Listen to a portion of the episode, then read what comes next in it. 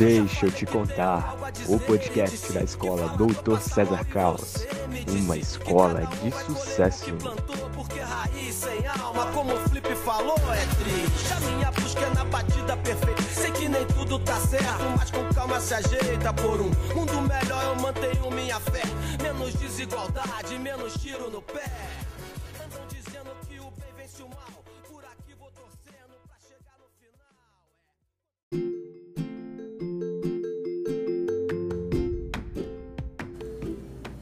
Olá, queridas e queridos ouvintes! Começa agora o quinto episódio do Deixa eu te contar, o podcast da Escola de Ensino Médio Dr. César Caos, uma das instituições de referência no ensino público de qualidade no estado do Ceará. Me chamo João Luiz, sou mestrando em literatura comparada na Universidade Federal do Ceará e também professor de língua portuguesa e redação no CC desde 2017. Para este quinto episódio, quero chamar aqui duas companheiras de trabalho no CC, as professoras Valquíria Sales e Rosemary Carvalho, para apresentarmos os frutos do projeto Encantinar, um belíssimo trabalho feito por nossos alunos do terceiro ano, agora em 2021, e orientado por nós três, por meio da parceria entre as disciplinas de Biologia e Português.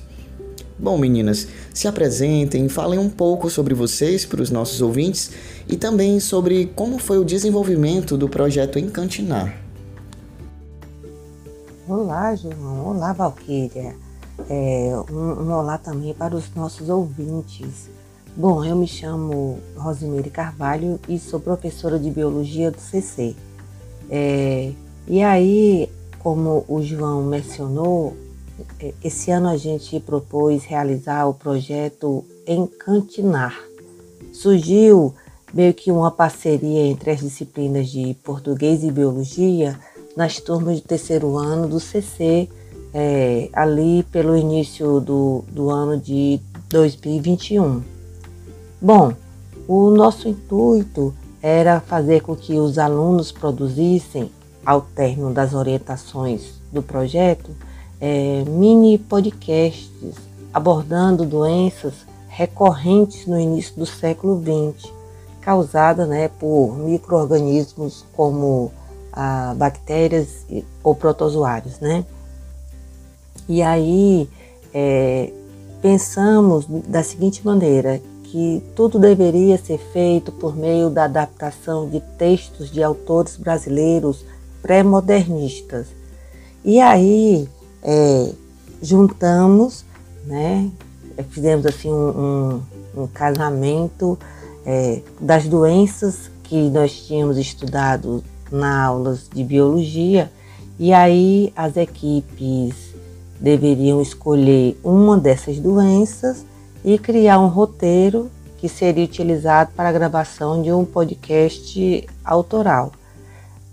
Nesse roteiro, alguns pontos deveriam ser abordados, né? Então, é, teria que ter os outros possíveis nomes que a doença é, poderia apresentar, quem ou quais pessoas teriam descoberto essa doença e provavelmente em que ano isso se deu.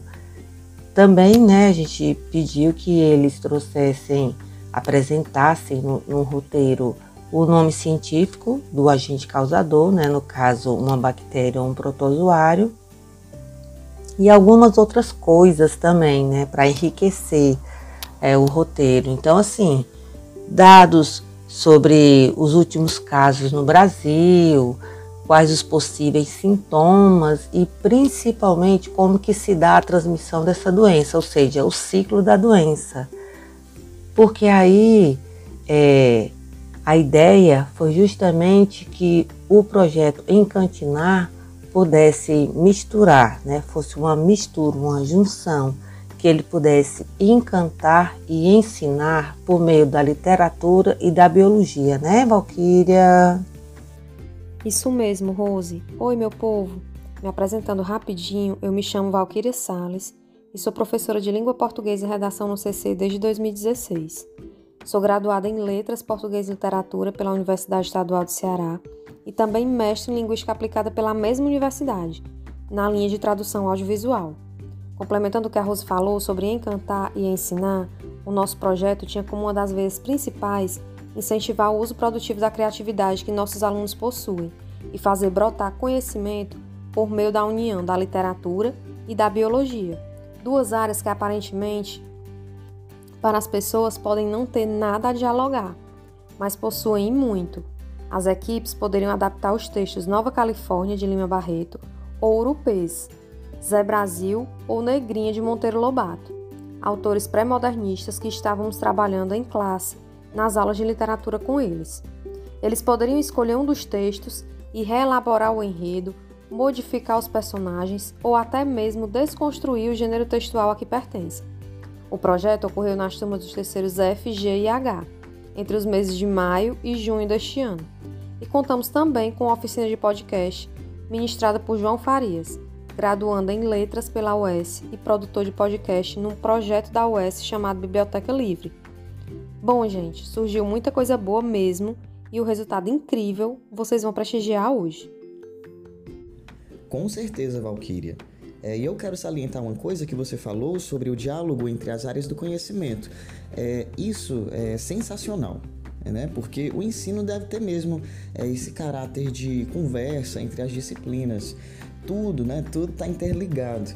Os autores pré-modernistas já colocavam em sua literatura algumas questões brasileiras de sua época, seja por meio da inserção de personagens marginalizados, algo incomum na literatura até aquele momento, seja pela inserção de temáticas sociais relacionadas à falta de políticas públicas de saúde, como é o caso do Zé Brasil de Monteiro Lobato. É fazer com que os alunos entendam realidades brasileiras relacionando as inovações literárias do início do século XX, a discussão sobre a recorrência de doenças específicas no início do período republicano faz com que haja diálogo entre os conteúdos das áreas do conhecimento que eles aprendem nas aulas com a gente, né? Além é, de dar uma maior percepção crítica a eles sobre a nossa própria formação nacional. Bom, agora, sem mais delongas, vamos prestigiar esses mini podcasts dos nossos alunos e alunas de sucesso.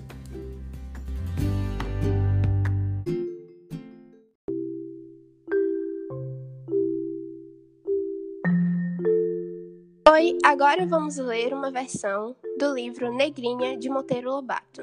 Vai ser apresentado por mim, Maria Clara, Aline, Alicia e Esther. Negrinha era uma pobre órfã de sete anos. Preta? Não. Fusca, mulatinha escura, de cabelos russos e olhos assustados. Magra, atrofiada, com os olhos eternamente assustados. Nascera na senzala, de mãe escrava, e seus primeiros anos viveram-os pelos cantos escuros da cozinha, sobre velha esteira e trapos imundos, sempre escondida que a patroa não gostava de crianças. Excelente senhora, a patroa. Gorda, rica, dona do mundo, a mimada dos padres, com lugar certo na igreja e camarote de luxo reservado no céu. Uma virtuosa senhora em suma, dama de grandes virtudes apostólicas, esteio da religião e da moral. Ótima, a dona Inácia. Certo dezembro chuvoso, vieram passar as férias com Dona Inácia duas sobrinhas suas, ricas, nascidas e criadas em ninho de plumas. Do seu canto da sala do trono, Negrinha viu-as irromperem pela casa, alegres, pulando e rindo. Vão todas brincar no jardim, e vá você também, mas veja lá, hein? disse Dona Inácia. Negrinha ergueu os olhos para a patroa, olhos ainda de susto e terror mas não viu mais a fera antiga, compreendeu vagamente e sorriu. Olharam pela janela e viram que começara a chover, porém não se importaram e saíram para brincar. Alguns dias depois, toda aquela diversão surtira efeito. Negrinha nunca havia se sentido tão mal, nem mesmo com os maus tratos de Dona Inácia. Seu corpo queimava que nem brasa e ela desistira de contar as marteladas em sua cabeça. A bile em sua garganta estava sempre presente. O médico chamado pela senhora a diagnosticou com leptospirose, também conhecida como mal de Adolf Way. Ela deve ter tido contato com alguma água que continha urina de rato, de nome científico ratos, que é o principal transmissor dessa doença. Mais de 42.310 casos como esse foram registrados nos últimos anos, disse o médico a Dona Inácia. Após essa experiência, Negrinha entendeu que em períodos chuvosos ela deve tomar cuidado, evitando contato com água ou lama de enchentes ou esgotos, principalmente por ela ser criança, grupo que costuma brincar nesses locais que podem estar contaminados. Olá, muito bom dia, boa tarde ou boa noite, dependendo do horário que você está ouvindo esse podcast. Bom, estamos aqui hoje, Mona Liz, Edilane, Marcelo e eu, João Paulo, para contar uma história para vocês sobre uma doença. Mas primeiro o pessoal vai dar oi aí. Dá oi, galera. Oi, oi gente. Galera. E agora vocês podem ficar com a história. Ninguém sabia de onde viera aquele homem. O agente do correio pudera apenas informar que acudia ao nome de Costridium tetani, pois assim era subscrita a correspondência que recebia. Quase diariamente, o carteiro lá ia a um dos extremos da cidade, onde morava um desconhecido, numa casa mal cuidada e que fedia muito por conta de várias fezes de animais desconhecidos separados pelo jardim. Quando Fabrício, o pedreiro, voltou de um serviço em casa do novo habitante, todos na venda perguntaram-lhe que trabalho lhe tinha sido terminado. Eu vou colocar uma cerca ao redor da casa. Uma cerca incrivelmente enferrujada e afiada. Imaginem o espanto da pequena cidade de Tupiacanga ao saber de tão estranha construção, uma cerca enferrujada. E pelos dias seguintes, Fabrício pôde contar que viram armadilhas afiadas, pregos na calçada, mais fezes acumuladas, um rol de coisas esquisitas e macabras, como se o homem estivesse tentando machucar alguém. O alarme se fez na vila. Para uns, os mais adiantados, era o serial killer. Para outros, os crentes e simples, um tipo de caçador de ursos. Chico da Tirana, o carreiro, quando passava em frente da casa do homem misterioso, olhava o gramado degradado, sentindo o odor de fezes impregnado no ar e não deixava de persignar-se e rezar um credo em voz baixa.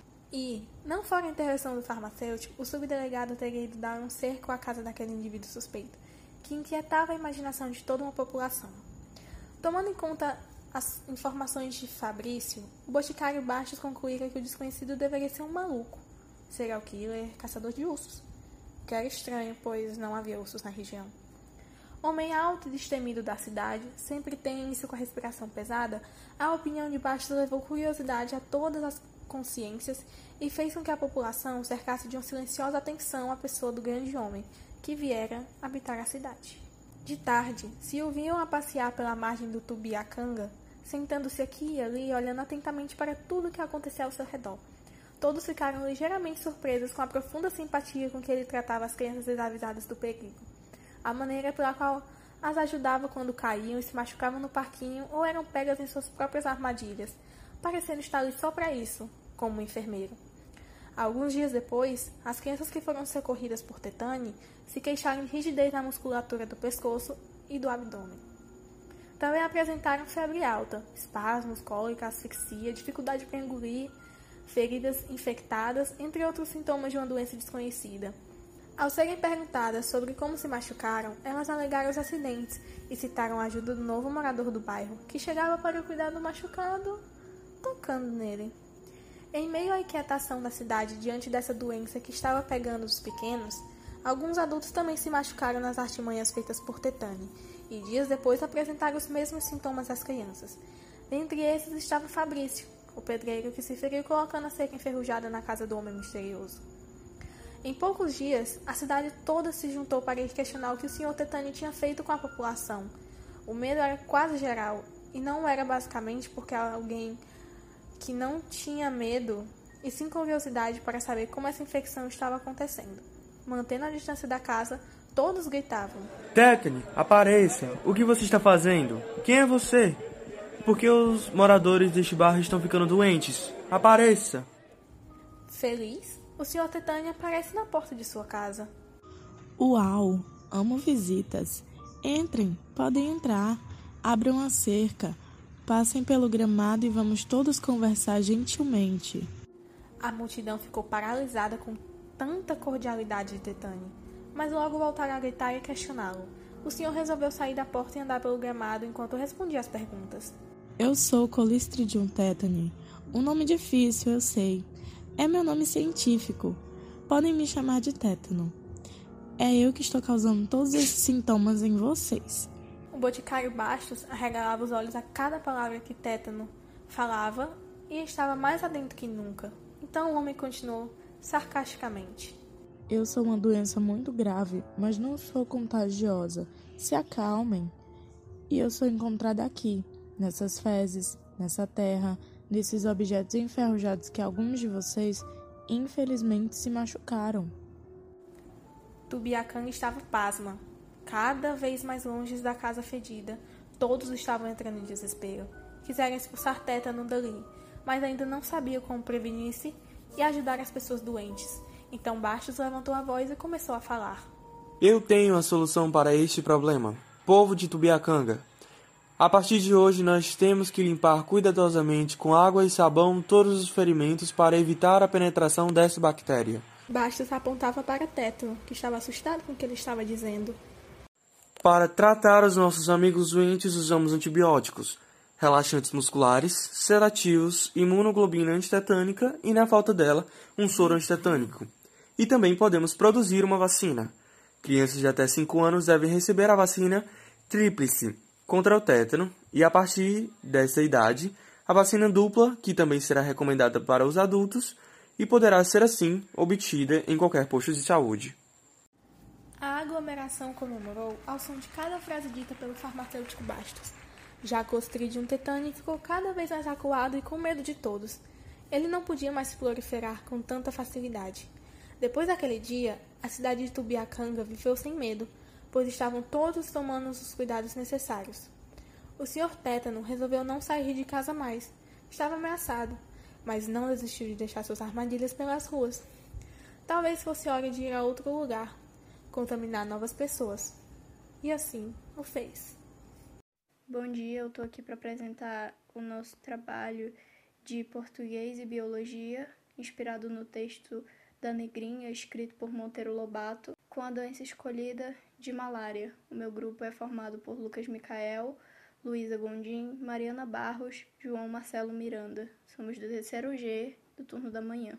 Olivia, filha de ex-escrava, inocente, ainda não sabia dos malefícios humanos. Não tinha conhecimento sobre o mal que poderiam lhe fazer. Nem sequer entendia que aquilo era algum mal. Uma garota preta, infeliz e escondida. Sua mãe trabalhava para uma senhora um tanto quanto bruta, desumana. Nunca levou sequer as necessidades de uma criança em consideração. A mulher repugnava berruzá-los em seus ouvidos, geralmente não simpatizava nem com pessoas de sua cor aclamada pela sociedade como alguém que fazia um bem, apesar de seu preconceito e insensibilidade. Por isso, Negrinha era sempre escondida, até se tornar órfã. Descoberta, a pretinha passou a morar com a senhora, sempre no cantinho, calada. Não podia sequer sorrir ou falar. Espancada por todos, objeto de distração. Era nela que os mais velhos descontavam a frustração da vida, ou apenas abatiam por puro tédio. A pele da garota marcada por rostos aparentes, ferida por todos, havia se tornado um hobby. Um dia teve a oportunidade de brincar, até descobriu que era uma boneca, que até então a garota não fazia ideia da existência. Mas por incrível que pareça, não foi esse o dia mais feliz de sua vida. Após um bom tempo sofrendo com o suor no corpo, seus olhos arregalados e amarelados, exatamente assustados, seu vômito mesmo que quase não comesse, seu corpo quente e cansado, dores intensas, o que até seria normal se justificado pelo roxo em sua pele, mas não era apenas as pancadas que a faziam sofrer. Seu coração palpitava forte, porém há muito tempo o motivo não era sua senhora, e levando infelizmente aos céus, com alma pura e limpa. Feita a autópsia, foi diagnosticada com malária, e quem diria que depois de tudo que matou, um simples mosquito seria capaz de tirar sua vida. Ao menos ela perdeu sua infelicidade e finalmente pôde deliciar sua infância, tendo milhares de bonecas e gargalhando entre as nuvens. Hoje irei contar a história de um homem que conheceu a dor de lhe faltar o ar, conhecendo de perto o poder da doença tuberculose. Em 1910, na cidade de Quimera, havia um homem que se destacava-se da maioria. Não pelo que você deve se estar pensando, mas sim por sua aparência miserável e sua tosse forte. Ele vivia passando pelo centro da cidade de Quimera vendendo aquilo que ele conseguia colher em sua pequena propriedade. Ele tinha por volta de 1,70m, magro, e o que mais chamava atenção era sua tosse seca e o seu olhar morto. Todos na cidade o evitavam, pois achavam que ele era portador de alguma doença contagiosa. As pessoas, quando o viam, falavam: Cuidado, aí vem um Zé Brasil. Zé Brasil nunca se importou com o que as pessoas falavam, até parecia às vezes que ele nem ouvia mais em uma manhã ensolarada, Zé Brasil conseguiu colher algumas frutas em sua horta e se pôs a vender, já que o único sustento que o havia restado era a renda de venda de frutas ou qualquer coisa que brotasse em sua horta. Ele se direcionou para o centro, pois havia uma grande aglomeração de gente indo para o trabalho ou trabalhando. Então, ele foi em cada um dos estabelecimentos oferecendo as suas míseras frutas machucadas, mas sem sucesso. Até que um homem, dentro de um estabelecimento, o chama. Venha cá, Zé Brasil, o homem disse. Logo, Zé Brasil se direciona para onde o homem o chamava e falou: Bom dia, grande senhor. Vai querer comprar minhas frutinhas? Falou Zé Brasil com um sorriso quebrado, porém sincero. O homem o responde que sim, e que iria comprar todas, pois sua esposa mais tarde iria fazer tortas de frutas. Porém, Logo em seguida, Zé Brasil começou a tossir bastante, até que caiu no chão sem ar. E o sangue saindo de sua boca. O homem se assusta e tenta ajudar Zé Brasil. E ao tocá-lo, percebe que Zé está com muita febre. As pessoas começaram a cercar o perímetro tentando saber o que tinha acontecido. E o homem que queria comprar suas frutas chama os médicos para atender o Zé Brasil. Ao chegar ao hospital, Zé Brasil foi levado para UTI em estado grave. Sem parentes para o acompanhar, se disponibiliza para acompanhá-lo. O homem. Passadas horas dentro da UTI, o quadro de Zé Brasil havia se equilibrado e o homem pergunta ao médico responsável o que Zé Brasil tinha. E o médico disse: O Zé Brasil sofre de uma doença pulmonar decorrente de uma bactéria chamada bacilo de Koch. Ela afeta toda a região pulmonar da pessoa e os sintomas são falta de apetite, febre, dor no peito, tosse com sangue e etc. Assustado, o homem pergunta: Mas doutor, essa doença tem cura? O médico responde rápido e sereno: Cura ainda não possuímos, mas nós desenvolvemos tratamentos que correspondem à utilização de três medicamentos por três meses para avaliar as tosses e as febres. Mas o caso de Zé Brasil era tão grave que talvez esses remédios não funcionariam mais. O homem, após conversar com o médico, foi visitar Zé Brasil em seu quarto do hospital e perguntou: Como está se sentindo, Zé Brasil? Zé Brasil, com um sorriso pesado e triste, respondeu: Eu irei morrer, certo? O homem responde com uma tristeza na voz: Não, Zé Brasil. Se Deus quiser, não. Você irá sair dessa. Zé Brasil já era esperto em lidar com as mentiras de outras pessoas e falou para o homem sorrindo de agradecido: Eu sei que você deve estar pensando que eu irei morrer, mas você foi a única pessoa que me fez sentir vivo de novo, pois todas as pessoas já olhavam para mim como eu fosse morto. Um Zé Ninguém mas você, mesmo não me conhecendo, me ajudou e se importou comigo. Mesmo que eu venha morrer, você fez uma grande diferença na minha vida. Obrigado. O homem, no momento, não teve nenhuma reação além de um sorriso. Ele saiu do quarto e se direcionou para a recepção e se propôs a pagar o tratamento de Zé Brasil. Zé Brasil fez todos os tratamentos e, após três meses, havia tido uma melhora gigantesca na sua saúde. E no quarto mês foi liberado e pela primeira vez Zé Brasil cruzou as ruas com um sorriso no rosto, menos magro e sem tossir. E a mensagem que ficava na cabeça de Zé Brasil era: Ninguém que deveria cuidar de mim quando eu parecia morto apareceu, mas alguém que não me conhecia me ajudou, e isso é incrível.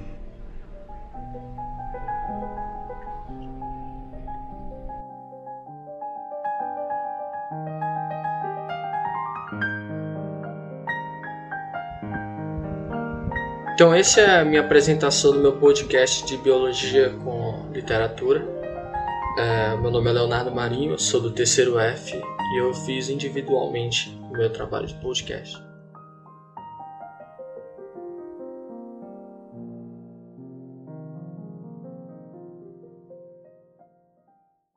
Em uma bela manhã na fazenda onde Zé Brasil mora, havia várias pessoas falando que o amigo do coronel estava com tuberculose. Por onde Zé passava, ele escutava essa palavra e ficava se perguntando o que é isso. Então ele viu o coronel deitado na rede descansando e decidiu perguntar. Mas ele estava com medo de falar sobre isso com o coronel, pois se tratava de um amigo dele e ele podia não gostar. O coronel então abriu o olho e viu Zé olhando para ele e rapidamente perguntou: Quer alguma coisa ou tá só admirando minha beleza mesmo? Zé responde: Eu fiquei sabendo que um amigo do senhor está com tuberculose. Está sim, está no hospital. Ah, então é uma doença. É muito perigosa? Você nunca ouviu falar da tuberculose? Não. O que é? Não acredito que você não sabe, Zé. A tuberculose é uma doença infectocontagiosa e endêmica, podendo atingir quase todos os tecidos do corpo, afeta principalmente os pulmões e é caracterizada pela formação de tubérculos caseosos. Meu Deus! E como posso saber se estou com essa doença? É um difícil saber. É confuso identificar quando uma pessoa está com ela. Por quê? Algumas pessoas não apresentam ter algum sintoma. Quais são esses sintomas? O principal sintoma é a tosse.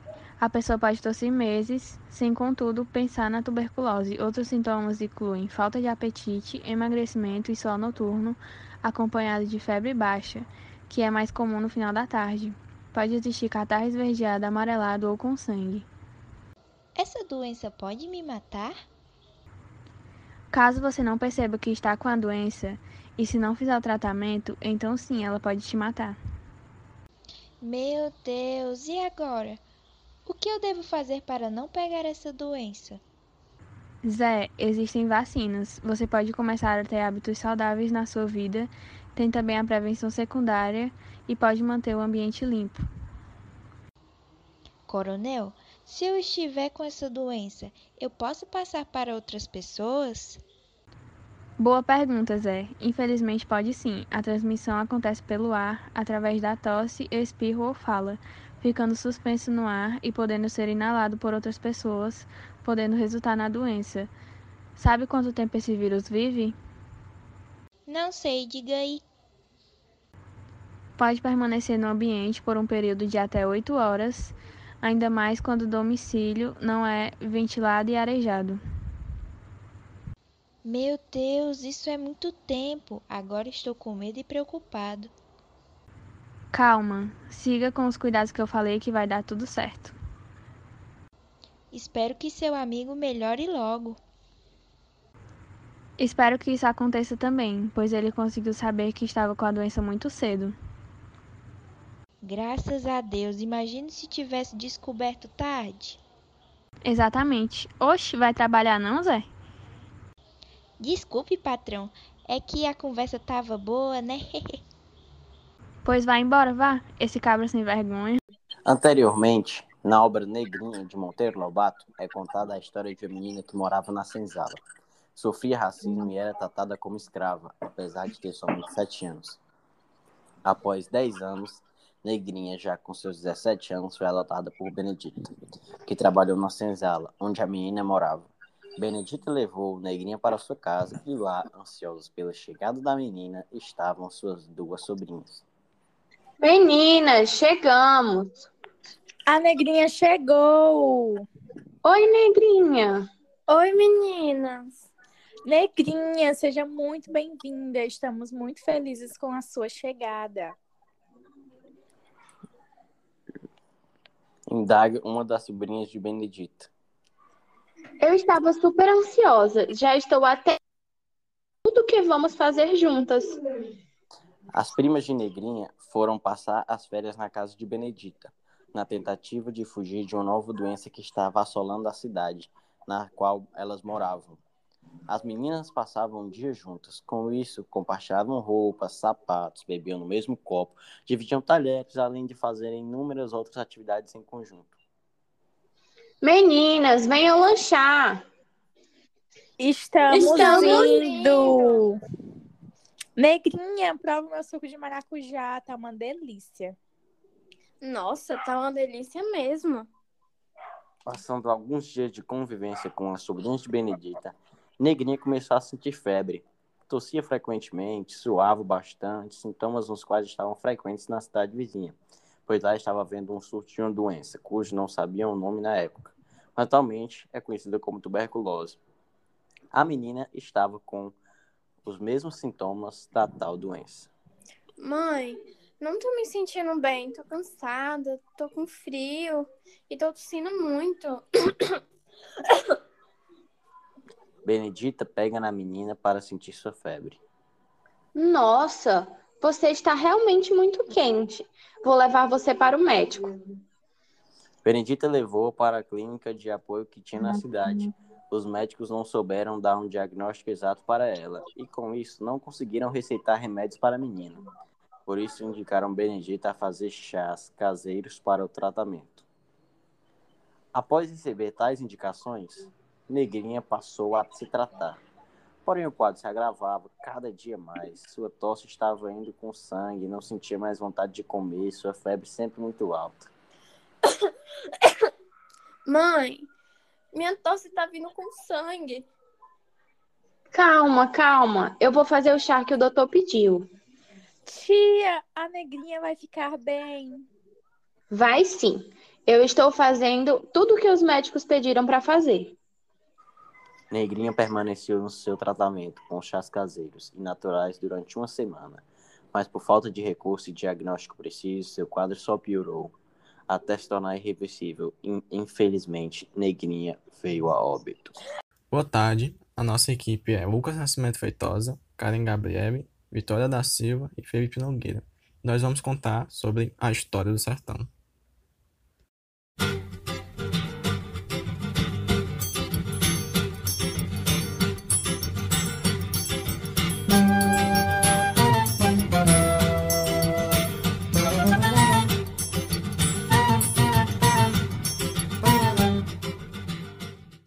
Calor e no sol escalante do sertão de Camusim, lá corria Ricardo Jararaca, homem culto que adorava andar descalço e detestava buchada de bode. Ricardo era miserável de nascença, não conheceu seus pais nem tios, morava com a avó desde criança, mal comia, pois não tinha pão para lhe dar. Água limpa só havia no Poço das Maldivas, a muitos quilômetros da sua casa de barro, palha de coqueiro. Ricardo tinha um amigo que não se desgrudava desde nascença, Josimar Barnabé, o homem mais fedorento do sertão inteiro. Todos diziam que o homem era fedorento, mas não sabia especificar do que o cheiro era ruim, era semelhante. Um dizia que cheirava cachorro molhado, outro dizia que cheirava lama de porco, mas a verdade é que Josimar odiava banho e tinha seu casaco de estimação, o Pipinha. Na morte da sua avó, Ricardo, que morava no interior do Ceará, decidiu se mudar para o sertão de Camusim para virar agricultor. Junto com ele foi Josimar e o Pipinha. Quando enfim chegaram ao seu destino, foi imediatamente atrás de emprego. Ricardo logo conseguiu, pois havia muita experiência com plantação. Já Josimar teve que batalhar bastante. Quando enfim conseguiu, foi de pescador. Muitos ali já cheiravam mal, então vários pescadores não suportavam.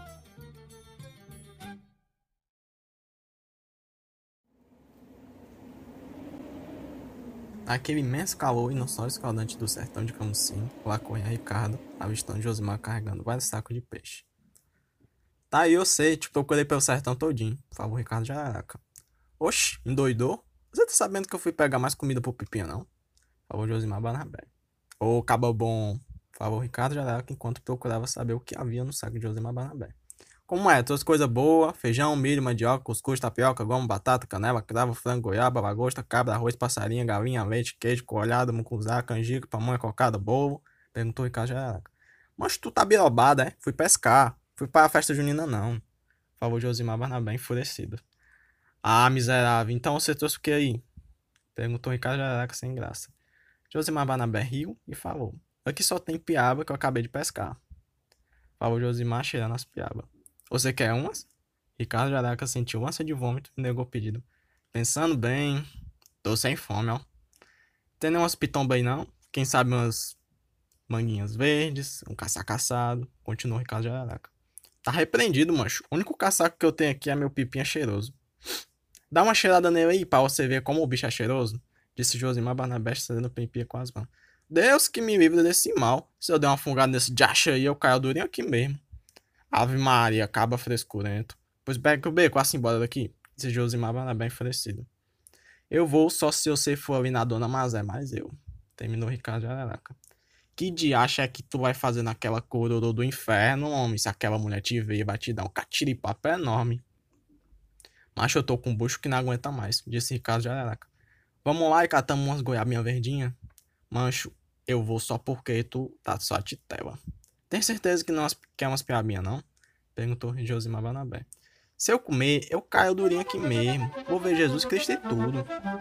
Por deixa como é que tá mesmo, disse Josimar Banabé. Acompanhado de uma grande fome, lá foram Ricardo Jararaca, Pipinha e Josimar Banabé, atrás de goiabas verdes no pé de goiabeira da Dona Mazé. Uma pessoa com condições financeiras boas, mas que odiava quem pegasse os frutos das diversas plantações que possuía. Dona Mazé tinha um sono muito forte porque sempre tomava chá de camomila e sempre adormecia assistindo a missa das sete horas do padre Reginaldo Manzotti. Chegando lá, Ricardo Jaraque e Josimar pulam uma grade ferrujada e entram na propriedade da Dona Mazé. Em seguida, Josimar Barnabé grita. Ô bom de casa! Cala a boca, Barnabé, quer acordar a véia? Disse Ricardo Jaraque olhando ao redor para ver se não havia ninguém perto. Olha, mancho, você vai lá na janela, sobe nesse pé de jabuticaba aí e vê o que a véia tá fazendo, entendeu? Entendi, filha Mazé, afirmou Josimar Barnabé, subindo na jabuticabeira. Enquanto Ricardo Jaraca subia na goiabeira, Josemar Banabé se mantinha com os olhos firmes na dona Mazé, que roncava muito em sua velha poltrona amarela. Ouviu-se roncos na barriga de Pipinha, então Josemar resolveu olhar o que havia de errado. Pipinha, você tá só a titela, já já vai estar tá parecendo uma nemógrafo de Araraca, disse Josemar Banabé analisando Pipinha. Eu ouvi, viu? Você fala isso, mas depois que eu pegar esses goiabinhos aqui, eu vou ficar parecendo uma dedo da Mazé Leitão. Nisso você tem razão afirmou Josimar Barnabé. Mas pensando bem, eu tô com a fome da molesta. E o Pipinha deve estar tá também. Vai demorar muito aí, Jaraca? gritou Josimar Barnabé. Oxe, homem, quer parar com essa gritaria? Se essa veia do capiroto acorda, tu vai levar só um cascudo nessa tua cabeçona aí. Disse sussurrando, Ricardo Jararaca enfurecido. Josimar Barnabé, inconformado com toda a demora de Ricardo Jararaca, decide amenizar sua fome, tirando algum jabuticaba do pé. Oxe, eu é que lá vou esperar esse filho de uma égua. Vou pegar um jabuticabazinho aqui pra mim e pro Pipinha. Josimar Banabé se esticava todo para pegar jabuticabas roxas e maduras, esquecendo sua principal tarefa, vigiar a Dona Mazé. Graças a Deus terminei de pegar essas benditas goiaba. Vamos embora, Barnabé! Chamou Ricardo de Araca. Estranhando a falta de comunicação de Josimar, o chamou mais uma vez. Barnabé, vamos embora! Ricardo Jararaca Cristiano avista Josimar Barnabé tentando pegar uma última jabuticaba. Ô filho de uma vaca leiteira, que diacho é que tu tá fazendo aí? Desce daí, mancho. Espera aí, Jararaca, esse aqui é o melhor de todos. Favor Josimar Barnabé se esticando pra pegar a última jabuticaba. Filho de uma égua, essa lazarenta vai acordar, exclamou Ricardo Jararaca, lembrando da dona Mazé. Não vai não, essa velha deve estar tá sonhando com o padre Reginaldo Manzotti, disse Josimar Barnabé. Que é isso? Tá birobado? Respeito o Manazotti, Barnabé, que eu entreguei meu dízimo pra ele. Brigou Ricardo Jaraca, lembrando do disco que havia dado. É Manzotti! Sabe nem mais o nome do padre que ele mesmo deu dinheiro. Hum, vê se pode. Deixa de falar água aí, desce daí logo, homem. Disse Ricardo Jaraca. Tia calma, nasceu de seis meses, foi? Respondeu Josimar Banabé. Essa véia vai acordar, filho do capiroto. Não vai, retrucou Josimar Banabé. Vai sim, não vai, vai sim, não vai, vai sim, não vai! Gritou Ricardo de Barnabé. De repente, surge uma voz maligna, sobre assustadora vindo de dentro da casa. Quem é que tá aí? perguntou Dona Mazé. Com um susto, Josemar Banabé caiu do galho da árvore e suas calças ficaram lá. Ricardo de Araca desceu do alto da goiabeira, enquanto Dona Mazé resmungava dentro da casa procurando a espingarda. Ah, bando de filho de uma égua, sem vergonha, vem aqui só pra roubar minhas goiabas. Pois é, agora eles vão ver. Josimar Barnabé se levantava e procurava as calças que ficaram presas no galho, enquanto Ricardo Jaraca, descendo do tronco da árvore, avistou Josimar Barnabé. Tá procurando o quê? Perguntou Josimar Barnabé. Tô procurando minhas calças, Jararaca. Ricardo Jaraca olhou para cima e avistou as calças de Josimar Barnabé, presas em um galho de jabuticaba. Mancho, tu vai ter que pegar o beco sem calça mesmo. Olha aí onde é que tá. Disse Ricardo Jaraca, apontando para o galho. Jesus amado. Então tchau, vou pedir pro padre Manazotti no teu enterro. Disse Ricardo Jaraca sorrindo, subindo no portão enferrujado. Espero que ele te dê juízo e muita Antes de concluir sua fala, Ricardo Jaraca corta seu pé no portão enferrujado, fazendo com que ficasse sem ar por causa da dor. Ah, agora só o que me faltava mesmo. E mancando para casa, reclamou Ricardo Jaraca tentando correr. Josimar Barnabé, que continuava na casa tentando pegar as calças, saiu fora. Pois Dona Mazé chutou a porta com toda a sua fúria procurando Josimar Barnabé e Ricardo Jaraca. Cadê aquele cachorro sem vergonha? perguntou Dona Mazé com a espingarda em mãos. Ô minha santinha, se eu sair desse mal, eu dou todas as minhas piabinhas pra missa. Disse em alto e bom som, Josimar Barnabé enquanto tentava pular o portão enferrujado. Enquanto isso, Ricardo Jaraca, que já estava mancando muito, continuava a andar, porém, preocupado com Josimar Barnabé. Ô minha Nossa Senhora Aparecida, perdoe desse mal horrível que eu fiz com Barnabé. É que o homem é muito cabeça dura, disse Ricardo Jaraca falando com a Nossa Senhora Aparecida. Vixe Maria! E se esse corte do meu pezinho foi porque eu deixei Barnabé empenhado? Refletiu Ricardo Barnabé pensando em como evitar ainda mais esse mal. Ô oh, meu Jesus Cristo que tá no céu, se eu for lá é capaz de eu acordar com a boca cheia de formiga. Se eu não for, o pobre do Barnabé vai perder um pouco da vida que ainda resta nele.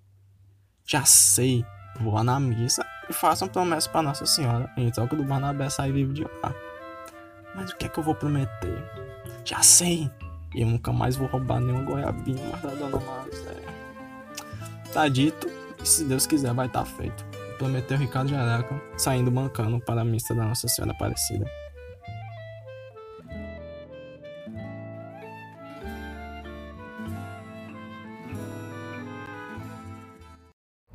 Enquanto Ricardo Jararaca saía mancando para fazer sua promessa na missa, Josimar Barnabé saía do matagal próximo onde Ricardo Jararaca estava, só de ceroulas, com sua camisa velha, seu saco de piabas e o pipim ao lado.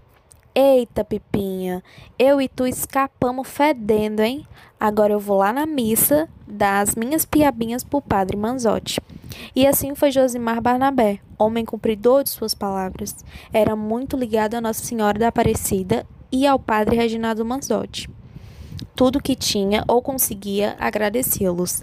Mas tudo de ruim que acontecia fazia promessas para que Nossa Senhora o ajudasse a se livrar.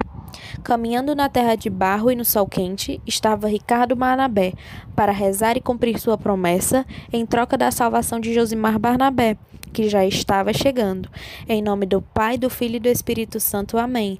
Minha Nossa Senhora Aparecida, proteja os coros do meu irmão de outra mãe, que aquela véi Perdão, minha Nossa Senhora, aquela bendita mulher que ama muito eu e ele, quer arrancar um pedaço fora só de uma papocada disse Ricardo Jararaca, rezando para Nossa Senhora Aparecida. Surgiu na porta Josimar Barnabé, só de ceroula, cheirando mal e com um saco de peixes, chamando a atenção de todos os fiéis da igreja. Oxe, pode nem mais chegar nos pontos perfumados? Falou Josimar Barnabé, com os fiéis que olhavam para ele só de ceroulas. Josimar Barnabé foi até o altar e colocou seu saco de piabas no chão. Foi até o banco e se ajoelhou ao lado de Ricardo Jararaca, que já estava rezando o Pai Nosso.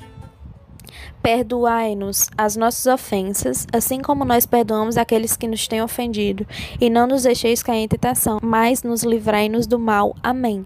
Ricardo Jararaca terminou sua reza, se levantando e tendo uma pequena surpresa com quem estava do seu lado. Opa, bom dia, senhor, falou Ricardo Jararaca a Josimar Barnabé. Bom dia, respondeu Josimar Barnabé rapidamente.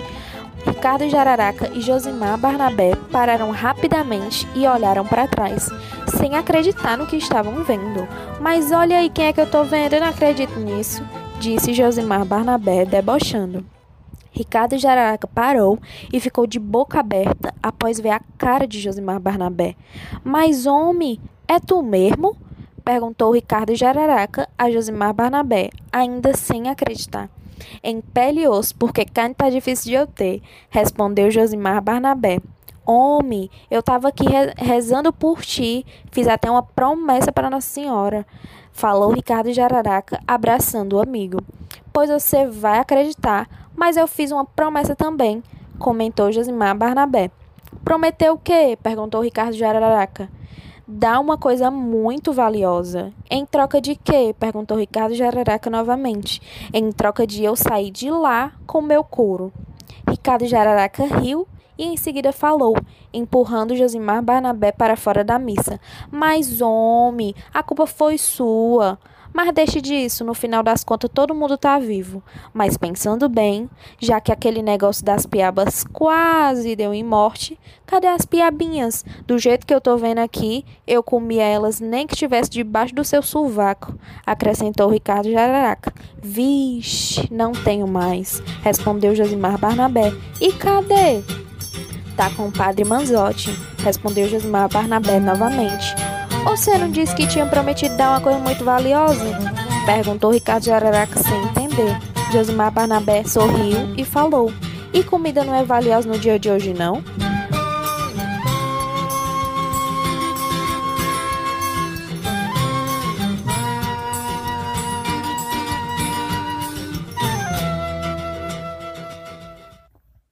Lá foram eles saindo da missa que acabaram de fazer promessas. As promessas que envolviam a coisa mais valiosa que se podia ter naquele sertão: comida. Os dias eram ruins e a seca começava a se alastrar. Ainda assim, era difícil de acreditar. Quem tinha dinheiro não queria repartir e quem tinha fazia de tudo para conseguir. Quem conseguia tinha que dividir, quem era endividado tinha que fugir. Forte mesmo é quem morava por aqui. Se soprar um vento, a casa cai. Se o vento não vier, o calor não sai. Se adoecer, uma viagem se faz. Difícil mesmo é quem pesca. A seca tá chamando os peixes, estão voltando, a fome tá apertando. Só resta rezar e entregar o pouco dinheiro que se sobra. Um pouco vai para o padre, outro vai para a missa. E se a Bisa morrer, Deus o ajude. Deus o ajude. Deus que o ajude. O melhor é fugir dessa terra para não passar fome. E quem sabe que um dia Ricardo foi chamado para plantar na terra o que não se planta. Trabalho que se cansa, enquanto o patrão enche a pança, enquanto sua mulher dança. Com Ricardo não existe poupança, seu dinheiro ele coloca na balança. O resto diz que ele guarda para matança, ou será que é para ir para França? Não importa. Só sei que Ricardo está com desesperança, cansado de tanta governança, mas Barnabé diz que ele precisa de autoconfiança. O seu chefe quer fazer uma vingança e pegar toda a sua herança. Mas onde é que ele vai arrumar dinheiro para fiança? Deus que o defenda e lhe dê segurança. Depois de uma semana de trabalho cansativo, Ricardo Jararaca foi para sua casa de palha e barro. Seu chefe lhe pagou dois cruzados e um pedaço de pão de mel, que ele trouxe do Ceará. Essa seria sua janta e o dia de jejum de amanhã. Ricardo sentou na sua mesa de madeira, colocou o pão na boca e logo tirou com receio de que não sobraria para amanhã, pois sua fome era muita e precisaria de mais amanhã do que na noite em que estava. Então Ricardo deitou-se na cama de palha e adormeceu com o estômago vazio, tentando assim enganar sua fome.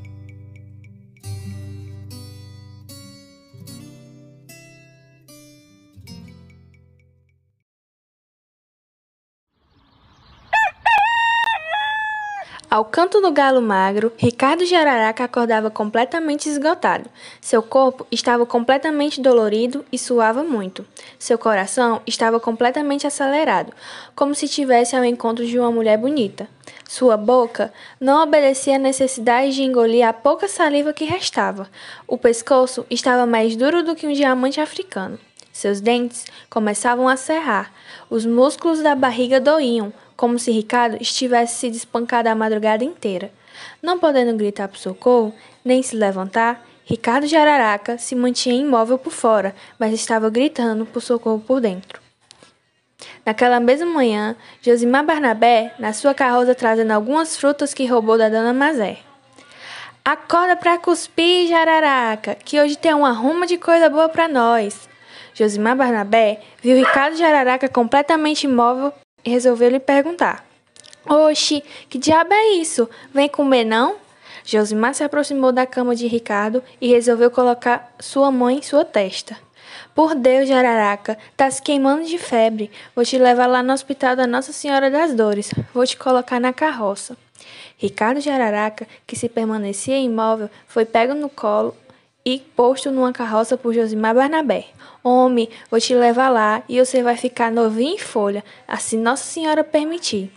Josimar, homem forte e valente, colocou Ricardo Jararaca na carroça, junto com Pipinha, que ia no bolso de sua camisa, e juntos foram para o hospital da Nossa Senhora das Dores, buscar tratamento médico. O hospital era a sua única salvação de Ricardo, pois era o único que Josimar sabia chegar.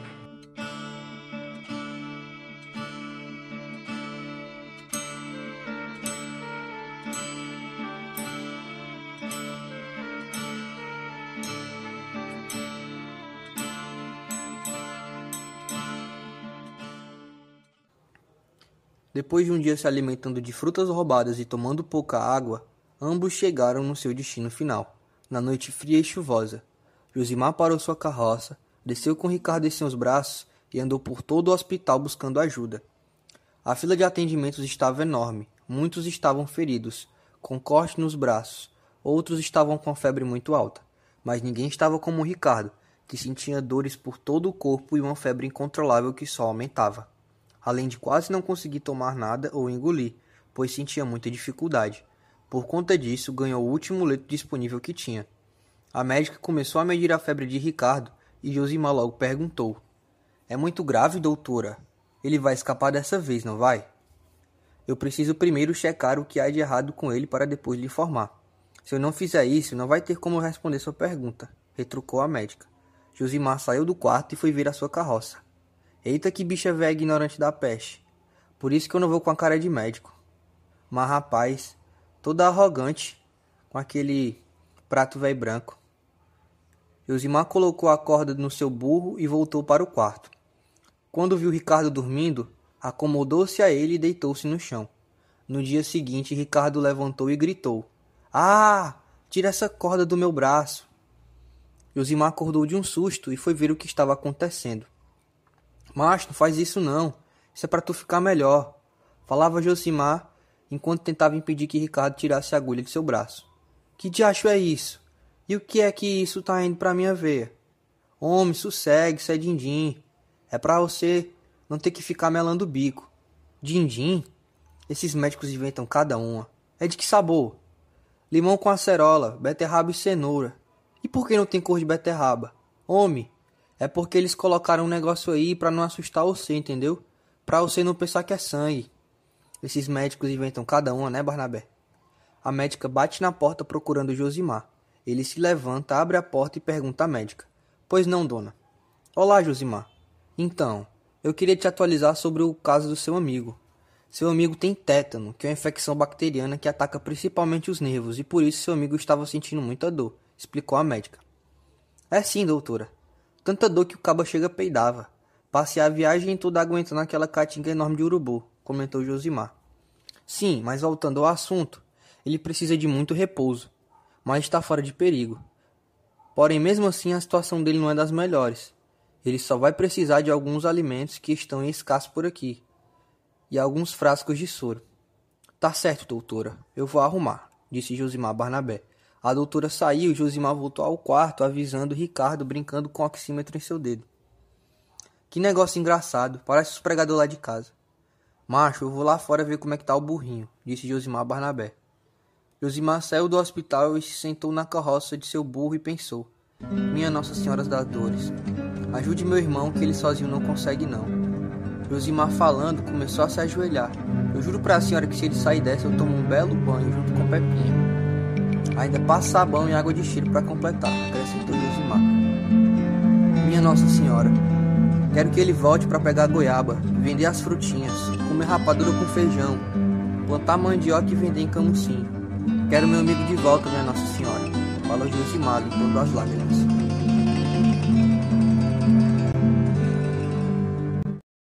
Já sei. Vou lá pegar as frutas e aproveito para falar com o padre para ele rezar pelo jararaca. Josimar subiu em sua carroça e saiu com muita pressa, sem avisar Ricardo onde ia. Com muita velocidade ia sua carroça, parando logo em seguida ao avistar uma laranjeira numa casa de um barão de café.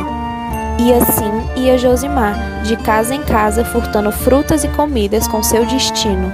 E à missa do padre Manzotti, Josimar não parava de pensar nas boas lembranças que tinha com Ricardo. Com o coração amolecido, não parava por nada, nem para beber água. Sua viagem havia sido concluída. Com muita rapidez, Josimar descia da carroça, entrou na missa e falou para o padre rezar por seu amigo. Como é o nome de seu amigo? perguntou o padre Manzotti.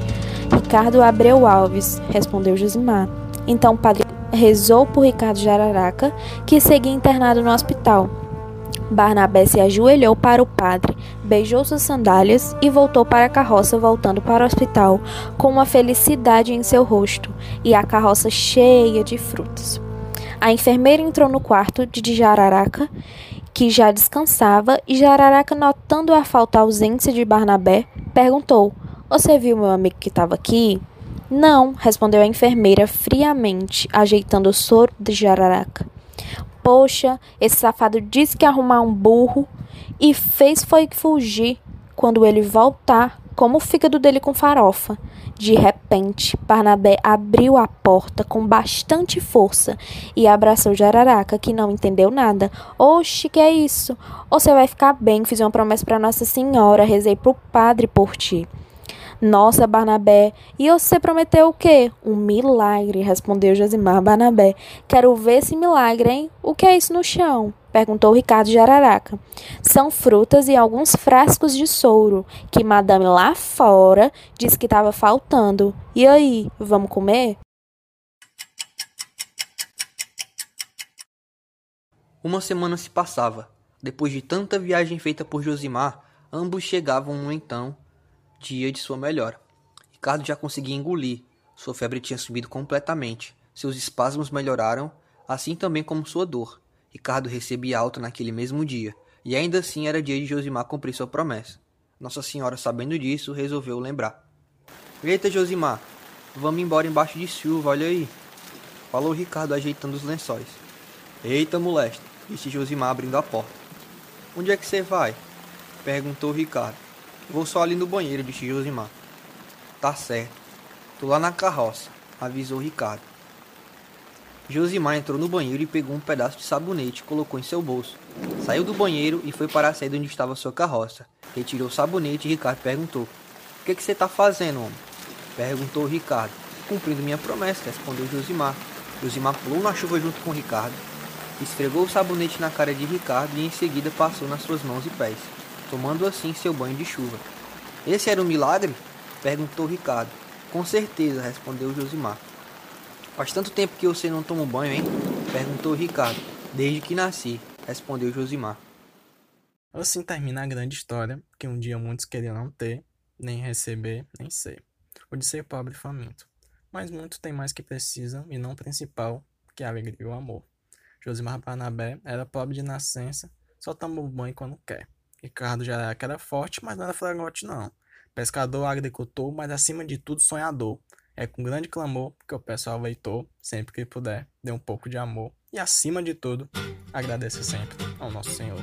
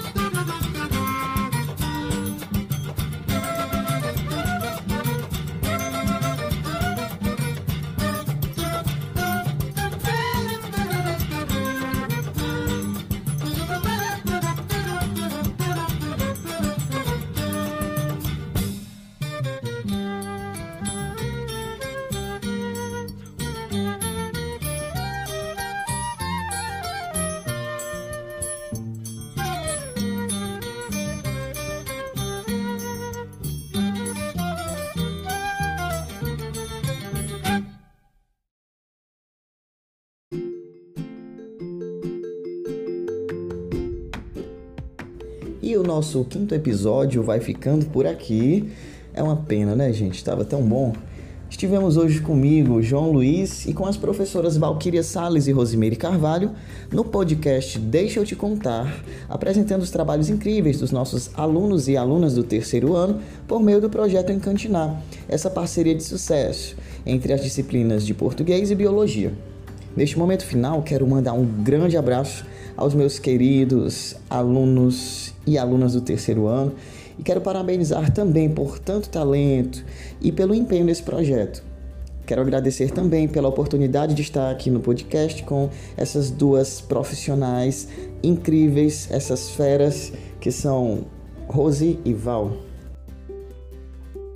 Bom, é, gostaria de começar agradecendo né, a, a, parceria com o professor João e a professora Valquíria.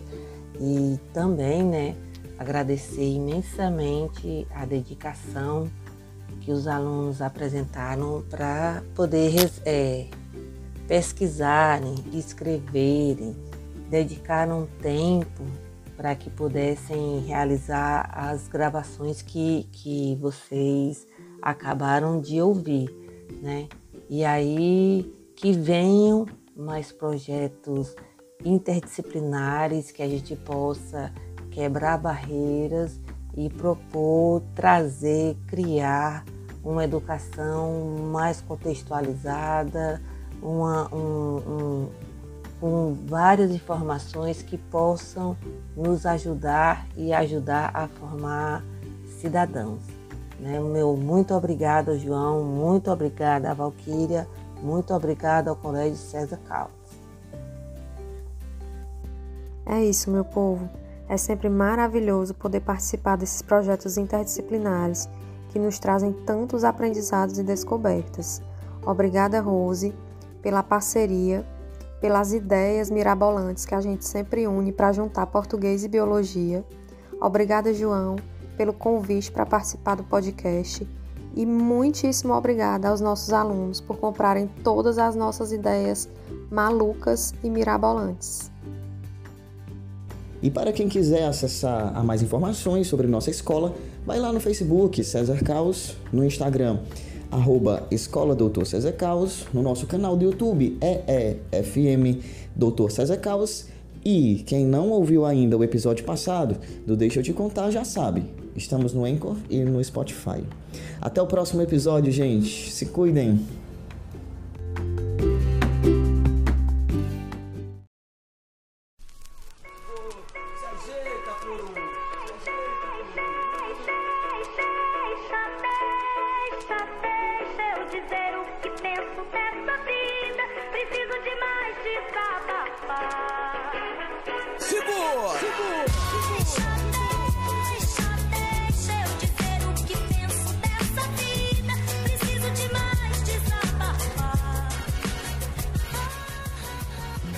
Te contar, o podcast da escola Doutor César Carlos, uma escola de sucesso.